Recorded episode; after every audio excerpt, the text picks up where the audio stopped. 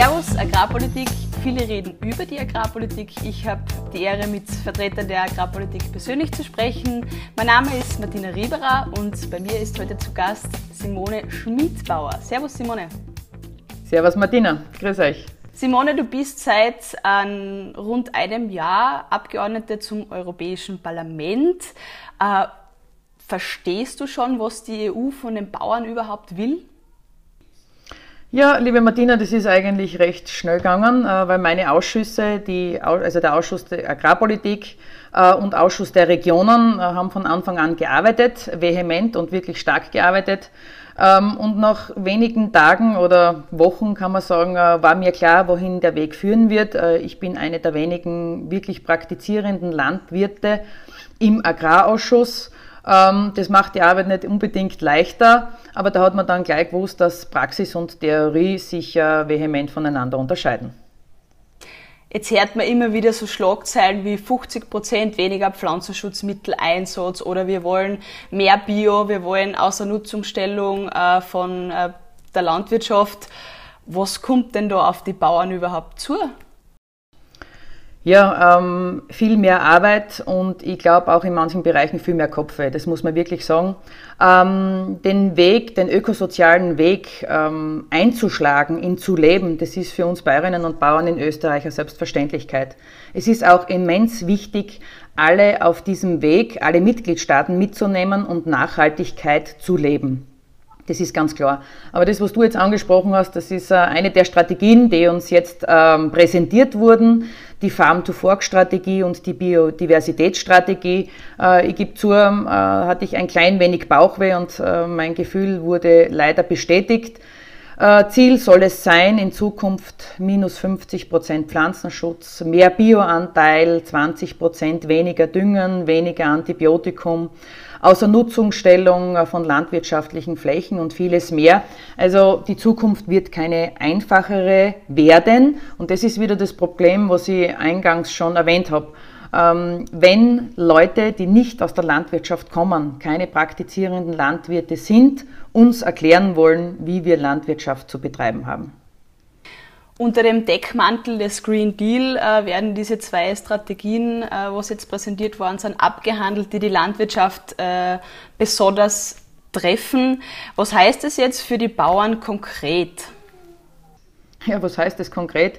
Ähm, dass Menschen in unausgegorenen Schnellschüssen von uns in Zukunft äh, verlangen, sozusagen ja, für die Rettung des Klimas und des, äh, der CO2-Reduktion verantwortlich zu sein.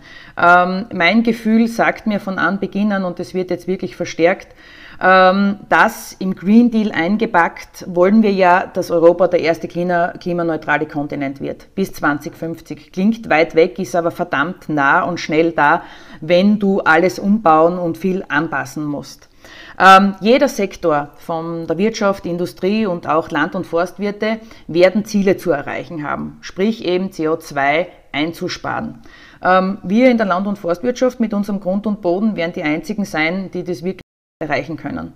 Und meine große Angst ist jetzt, und da müssen wir uns vehement auflehnen und eben unsere Geschichten, die wahren Geschichten die, des täglichen Lebens, den Nicht-Agrariern in Brüssel erzählen. Und wir müssen dagegen ankämpfen, dass die Landwirtschaft nicht zum Emissionsmistkübel der anderen Sektoren wird. Ähm, dagegen müssen wir uns wirklich auflehnen. Jetzt stellt sich die Frage, wenn du das so erzählst, ist die Landwirtschaft allein äh, dafür zuständig, diese Klimakrise zu bewältigen oder nimmt man sich da andere Sektoren auch wesentlich zur Brust? Also von den anderen Sektoren äh, muss ich sagen, spüre ich momentan nicht viel bis gar nichts, sondern nur äh, Landwirtschaft, der Green Deal, die Nachhaltigkeit, das ist jetzt an oberster Front, das ist das Ziel der Ziele, ähm, teilweise auch von vielen Kommissaren ähm, ja durchaus populistisch genutzt, weil das einfach jetzt ein Thema ist, das jeden anspricht und jeder möchte grüner als der andere sein. Wir vergessen aber, dass wir auf dem Weg zur Zielerreichung viele verlieren werden. Ähm, viele Bäuerinnen und Bauern vielleicht in Österreich, aber in ganz Europa sicher, weil das, was wir in Österreich erreicht haben, jahrzehntelange Arbeit, Weiterbildung, Fortbildung, äh, neue Erkenntnisse, das sind die anderen Mitgliedstaaten zum Teil wirklich noch hinten noch. Und ich glaube, ähm, das Schönste an der Arbeit als Europaparlamentarier ist, das Gemeinsame zu sehen. Und ich will keine Bäuerinnen und keine Bauern in Österreich verlieren und in Resteuropa auch nicht. Jetzt werden sich wahrscheinlich äh, die österreichischen Bäuerinnen und Bauern, was dieses grüner Werden betrifft, leichter tun. Wie schaut das in den anderen Mitgliedstaaten aus?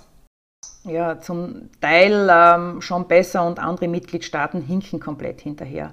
Und äh, wir haben versucht, ich habe ganz viele Briefe geschrieben, habe es der äh, Präsidentin von der Leyen, Timmermans und anderen Kommissaren geschickt, bitte zu warten und jetzt keinen Schnellschuss zu machen. Wir haben jetzt mit der Biodiversitätsstrategie, mit der Farm-to-Form-Strategie zwei meiner Meinung nach unausgegorene Forderungskataloge an eine Branche. Und äh, ich glaube, die Covid-Krise hat gezeigt, dass wir eigentlich einer der wichtigsten Sektoren überhaupt sind. Wir haben dafür zu sorgen, für Lebensmittelsicherheit dazustehen, zu kämpfen, tagtäglich aufzustehen. Und äh, wenn wir auch in Zukunft äh, darüber nachdenken, was von uns gefordert wird in Europa, dann müssen wir auch einen Außengrenzschutz betreiben. Was will ich damit sagen? Meiner Meinung nach brauchen wir in Zukunft dann über weitere Freihandelsabkommen gar nicht mehr reden weil ich kann nicht äh, innerhalb Europa höchste Anforderungen stellen und dann wird importiert und ich weiß nicht, wie sind die Tierwohlstandards dort, welcher Pflanzenschutz wird verwendet und äh, wie kommt es her. Also ich sage immer meinen Kollegen in Brüssel, diese Waren werden nicht mit den Brieftauben eingeflogen. Stichwort Covid-19, weil du es erwähnt hast. Wir sind mitten in einer Krise. Da stellt sich natürlich die Frage, ob wir uns diese ambitionierten äh, Klimaziele und die Umsetzungen in den verschiedenen Sektoren überhaupt leisten können. Ja, können wir es uns leisten und wollen wir es uns leisten, weil wir alle wissen, nicht nur in Österreich, sondern auch europaweit, ist äh, die Land- und Forstwirtschaft eine der Branchen, denen es wirklich ganz, ganz schlecht geht.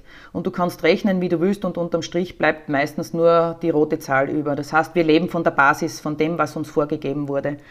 Und meine große Bitte war, mein Verständnis, an das ich appelliert habe, war, dass wir warten bis in den Herbst. Ich halte nichts von so politischen Schnellschüssen.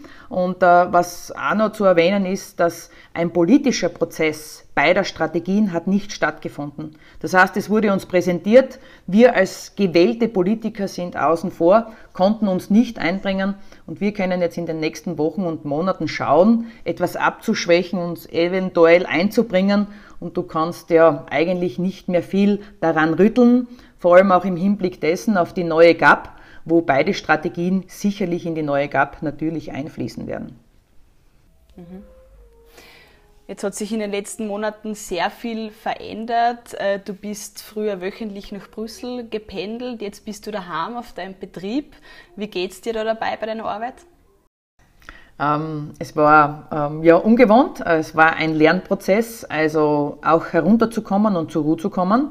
Äh, für mich kann ich sagen, äh, wenn diese äh, Krise, diese Katastrophe etwas Positives gehabt hat, dann, dass ich einmal nachgedacht habe, dass ich eigentlich seit sieben oder acht Jahren so ein Leben, wie ich es jetzt die, die letzten Wochen, Monate hatte, nicht mehr gehabt habe.